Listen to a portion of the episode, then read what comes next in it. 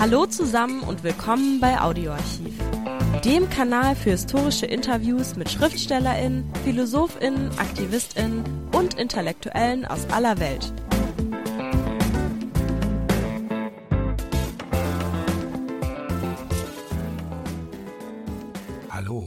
Edward Said, den wir heute präsentieren, wurde 1935 in Jerusalem geboren und war ein palästinensischer Literaturtheoretiker, der in den USA lebte und arbeitete. Berühmt wurde er mit seinem Buch Orientalism in Deutsch Orientalismus. Darin entlarvte Said die westliche Rezeption der arabischen Welt, so würde man heute sagen, als kulturelle Aneignung zum Zweck der Dominanz. Erreicht würde dies, vereinfacht gesagt, indem Gegensätze inszeniert würden. Aufgeklärt gegen unaufgeklärt, fortschrittlich gegen fortschrittsfeindlich, modern gegen traditionell, säkular gegen religiös und so weiter. Das Gute im Westen, das Schlechte oder Mysteriöse in der arabischen Welt. Links dazu wie immer unten in den Shownotes. Das Interview dreht sich darum, wie diese Gegensätze produziert werden. Wie machen das SchriftstellerInnen, MalerInnen und andere im 19. und 20. Jahrhundert? Und warum führt dieser Orientalismus, wie Edward Said es genannt hat, zur Abwertung des anderen, des Fremden und letztlich zur Konstruktion von rassistischen Stereotypen? Edward Said betrat mit dieser Forschung Neuland. Wir haben das Gespräch in New York an der Columbia-Universität in seinem Büro aufgezeichnet und geben es hier original in Englisch wieder. Titel Culture, Racism and Neocolonialism. Ein Gespräch mit Edward Said aus dem Jahr 1997. Viel Spaß. This is Edward Said. I have a book in front of me called Breaking with the Enlightenment, the Twilight of History and the Rediscovery of Utopia. Der Lebensstil der einen ist das Elend der anderen.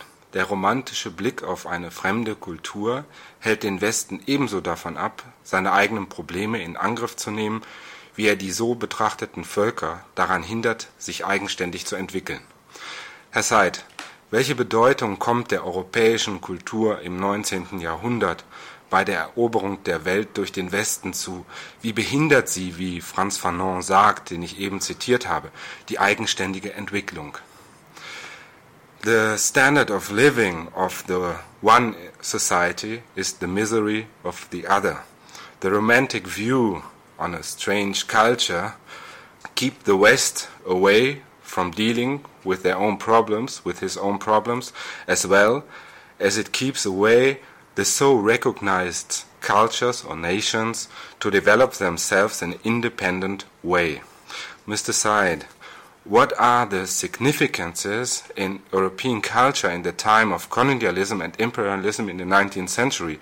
How do this culture prevent an independent development? As Frantz Fanon said, whom I take this from, mm-hmm. In the first instance, most official European institutions in the colonial world were interested in profit. They were interested in natural resources, in spice, in human beings. For example, the English needed Indians for their army. Uh, and they were interested, of course, in promoting trade. But also, um, the other cultures, the distant cultures, were places where some of the problems of a European society could be exported. For example, in the Orient, um, it was thought of as a free sexual paradise, reflecting on the repression of sexual habits in Europe, so that they could see in the Oriental woman a kind of dream of exoticism and sensuality. Uh, it was also a place where people of the underclass in Europe could go to these colonial places and rule uh, and be more important because they were white than the natives.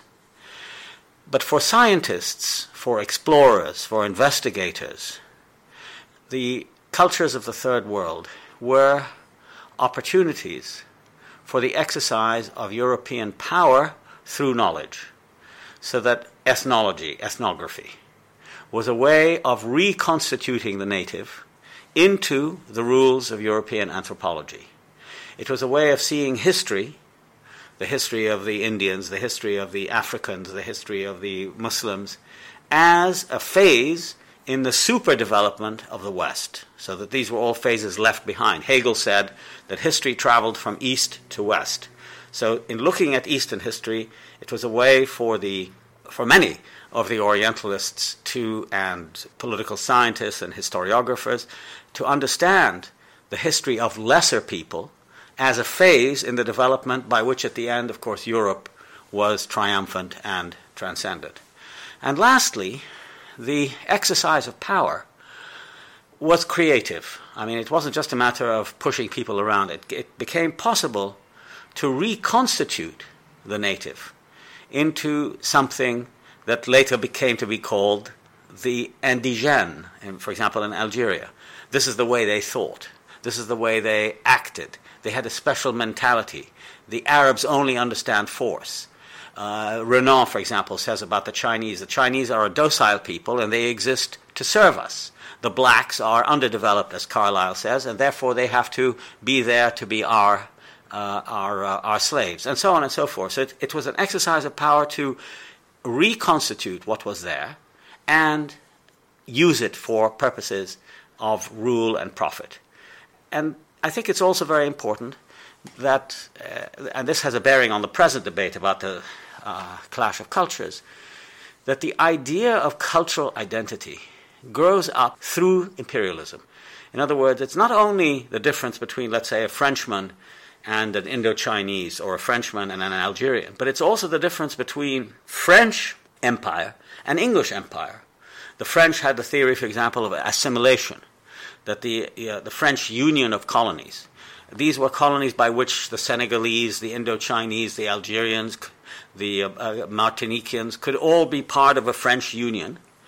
The English system of indirect rule, whereby India, West Africa, Australia, all of these places were part of a system of English authority ruling through a colonial elite, and so on and so forth. So the, the idea of a cultural identity grows up not only in the conflict between the white, the white man and the non-white, but also in different kinds of white man. Wie lässt sich denn diesen, dieser Umkehrpunkt beschreiben, wo die romantische Sichtweise, die europäische romantische Sichtweise, mhm. sich umkehrt in eine imperialistische Sichtweise, die sozusagen dieses kulturell definiert, von Europa kulturell definierte Subjekt hervorbringt. How can we describe this Western culture if we see the romantic development in the beginning of the 19th century, mm. which created the blue flower of the romantic and put on um, a romantic view in India, for example, and then find the point where it turns to an imperialistic uh, view of uh, a so-called cultural identity. Yes.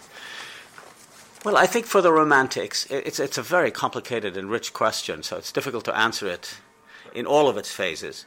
But I mean, for example, for, for the Germans, I mean, if you think of Goethe and the uh, Westöstlicher Divan, I mean, there, you know, he had never been to the Orient. He knew the Orient through the translations of poets like Hafiz and, and other Persian, mostly Persian poets, through the work of people like uh, Rückert.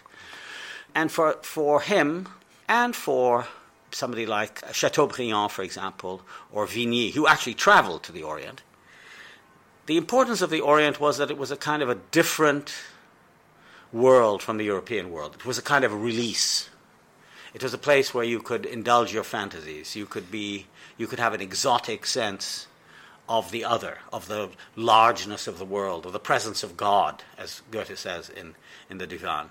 And for others, for the Schlegels, for example, the Orient was the origin of civilization. I mean, it was it wasn't something they ever experienced, but for example, the Indo-Germansch, you know, the, the idea of a, of a primal language was a romantic idea from which all subsequent languages came. Now, and the same was true for the English. There was a sense in which, if you look at the poetry, for example, of Byron or Shelley or Blake, they were very influenced by their readings in not only the Bible, but in, in the uh, domains discovered by travelers, by scientists, by Champollion, for example, by the Napoleonic expedition, to discover these ancient cultures that were older than the Bible. And it gave them a new sense of world history, that world history was not bounded by the Bible, but by something much vaster and much more deep and dark and so on. But in all of these instances, the Romantic view was based on an ideal. Where it began to change is when the ideal began, as Fanon says, begins to encounter the reality. And the reality is the period at the present, the actual Egyptians, the actual Indians, the actual uh, Algerians. I mean, Delacroix paints these wonderful pictures, you know, the death of Sardanapalus, before he went to the East, and this great, opulent, colorful place. But a few years later, when Tocqueville, who was in the, in the assembly in the 1830s and 40s, understands that Algeria is not just a place of color and Delacroix's uh, I- imagination, but also a place where there's a war going on. There's a fierce resistance by the Algerians under Abdel Qadir fighting the French. That D- Tocqueville begins to understand, as he says, that there's a kind of eternal hate between the French and the Algerians because one is striving to conquer, the other is striving to resist. And the problem of the relationship between the contemporary and the classic, between the present and the ideal, is always in the end resolved in favor of the ideal, the present, because by the middle of the century, by the middle of the 19th century, the issue becomes one of rule, authority, the establishment of institutions. For example, in India, we're talking here about a very small number of English who are ruling a country of 300 million people. So they have to devise ways, not only military ways, but also intellectual ways, to pacify them, to, to keep them down. And so, for example, the English system of education for Indians is a way of instructing Indians in the superiority of the English. So that very quickly, literature, for example, the use of Milton, a great poet, right, where Milton becomes used in the schools not as a way of illustrating only the triumph of a great poet and of the English language, but a way of impressing young Indians with the power and authority of this remarkable sonorous language, which is the language of the English, where God speaks and the devil speaks. And, and these teachers represent this language to young Indians who begin to understand that their respect for the English is ontological, it's necessary. And it also teaches them to have very mixed feelings, very sort of negative feelings about their own culture. You see? I mean, if the, the gods and the first men in Paradise Lost speak in such a majestic way, what are we to do about our gods with ten arms and three heads? And, you know, it's a, it's a much less impressive system. And so there's a sense of insecurity and a sense that the word, the logos, is in Europe, not for us. So this transformation, I think, is absolutely a crucial one from the romantic to the actual. But as the wheels of profit drive further expansion, further means of control, you know, to make sure, for example, in India, that the cotton exported to England is re-imported by the British from the English cotton mills to keep the English economy going. Gleich geht's weiter mit dem Interview. Zuvor noch der kurze Hinweis. Liked uns, wenn es euch gefällt. So there becomes a new kind of imperative, which is the imperative of profit and rule, both of which come together in the figure of the European authority. Ich möchte noch einen kleinen Schritt zurückgehen und das ist in die Zeit der Aufklärung, wo man eine äh, Rezeption des Orients hat, die nochmal ganz anders ist und die sich also von der Rezeption durch die Romantik nochmal fundamental unterscheidet und die mir insofern wichtig ist, als dass in der Mitte des 19. Jahrhunderts viele Intellektuelle in der dritten Welt diese Aufklärung für sich mit in Anspruch nehmen wollten. I want to go back still one step in the time of enlightenment. Mm-hmm. There you find a reception of Orient, of, of uh, foreign world, very, very different. Mm-hmm. You know, they take Orient as an example mm. for enlightenment. Mm-hmm. I want to ask this que- question in one aspect because I think that in the middle of the 19th century, the intellectuals from this Orient world, from these different cultures, take this reception of enlightenment for themselves, or they tried to Yes, take it, absolutely. but they were not. They were pushed away by the Europeans. This Oh, absolutely. I mean, if you look at a series of examples in French and, say, English literature in the 19th century. If you look, for example, at um, Samuel Johnson's novel, Rasselas, if you look at uh, Montesquieu, Lettres persanes, you'll see there, and, and Goldsmith, the, the traveler, uh, and Lessing, and Lessing. I mean, lots Germans, of German Germans, yes, of course, Kant, all. There's a certain sense in which the East is a kind of perspective on the West, which allows the Westerner to leave his own society and look at it through a different, higher moral perspective. In other words, a per- perspective that is not torn by greed, ambition. There's a certain image which is that of the calm sage, you know, somebody who can look at the world without undue emotion. You see it in Samuel Johnson. And I think this idea of a kind of elevated exchange between Orient or different parts of the world and Europe is exactly the one, as you said, that in newly modernizing societies, for example, Egypt, in the early 19th century, the dynasty of Muhammad Ali, right? What was the first thing he wanted to do? He wanted to send young men from Egypt to Europe to learn. I mean, it was exactly the Enlightenment model that rationality, that science, that progress can come to us if we learn from the Europeans in the way that they claim to have learned from us, whereas they find they found in us the wisdom of philosophy, of theology, we will take from them the wisdom of technology, of modernity, of rationalism, of science. And so we will send our young men. It happened in India, it happened in Egypt, it happened in the uh, Ottoman world, it happened throughout. That you send them to Paris or London or or Berlin to study in order to get the fruits of modern learning.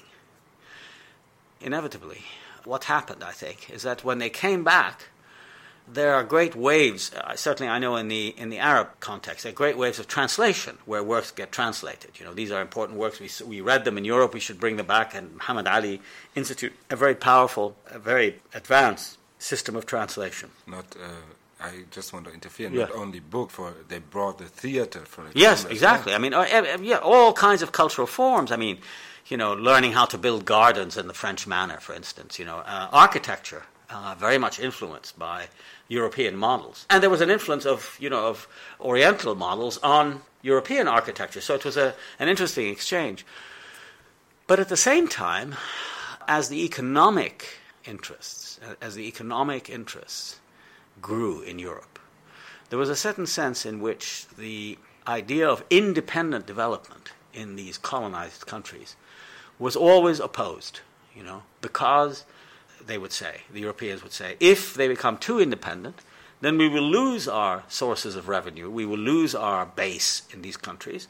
And so, what they began, I mean, this is where you find already in somebody like Gobineau the idea of racism, you know, of racial, the idea of racial superiority that these people can advance, but on the scale of development, they can only advance up to a certain point, and that point can never go beyond us. In other words, constitutionally, constitutively, a native can never be more intelligent, more developed than a European.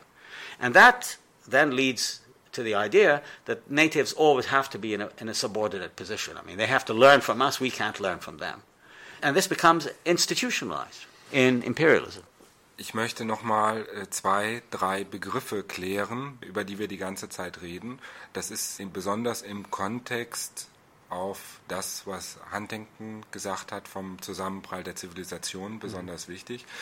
Das ist einmal die Entwicklung des Begriffes der Kultur als Identität im 19. Jahrhundert, wo auch die Schriftsteller mit dran geschrieben haben, die europäischen Schriftsteller, aber auch die arabischen Schriftsteller zum Beispiel im beginnenden 19. Jahrhundert.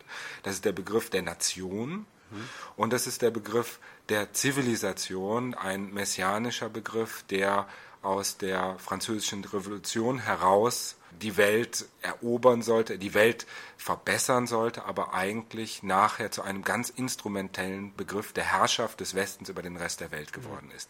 Vielleicht können Sie diese Begriffe noch mal ein bisschen näher erläutern.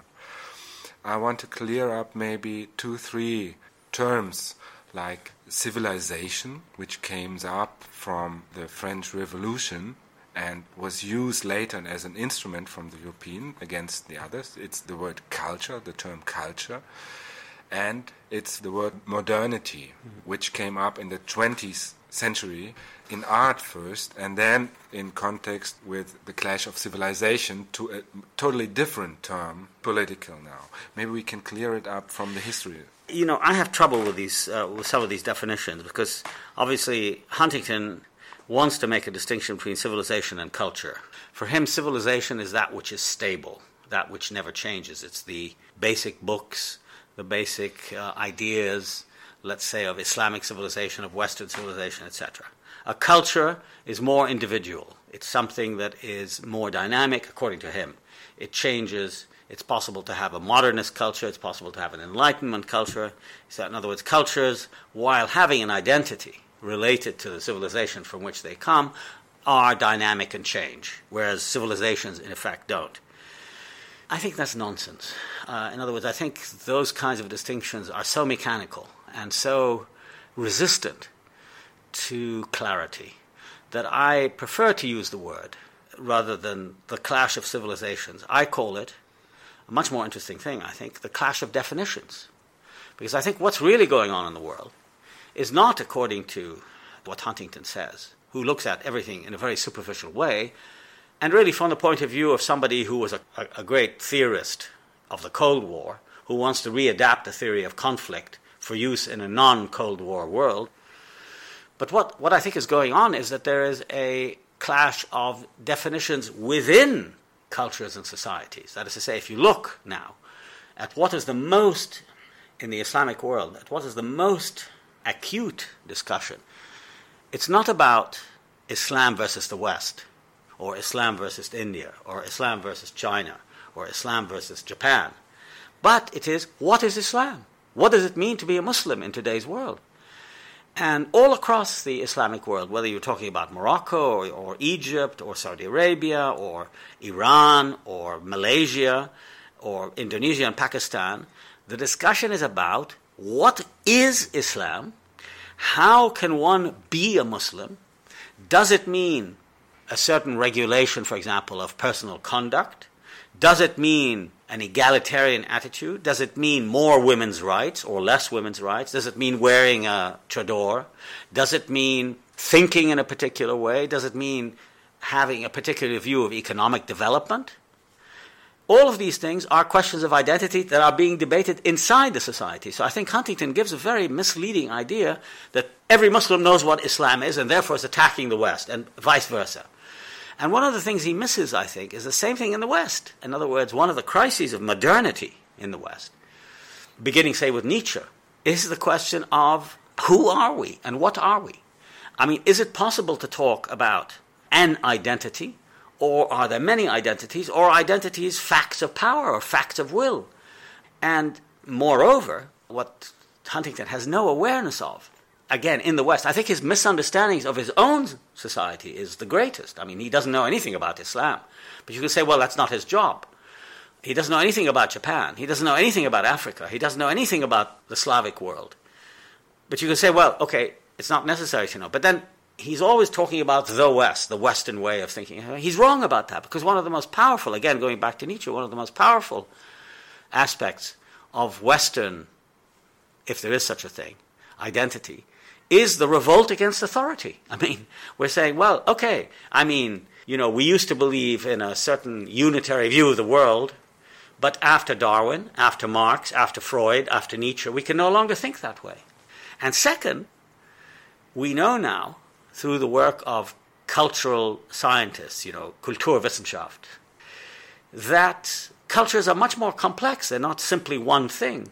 Uh, first of all, they're all mixed. You know, I mean, if you look at the work of uh, of the English historians Ranger and Hobsbawm, the notion of tradition can be invented.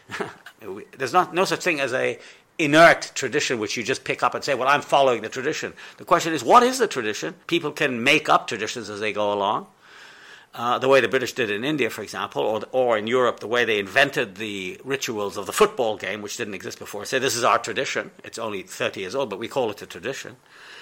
And on the other hand, we have the work of somebody like Bernal, my own work, who says that the culture, the image of a culture or of a civilization is also manufactured to suit purposes of the time.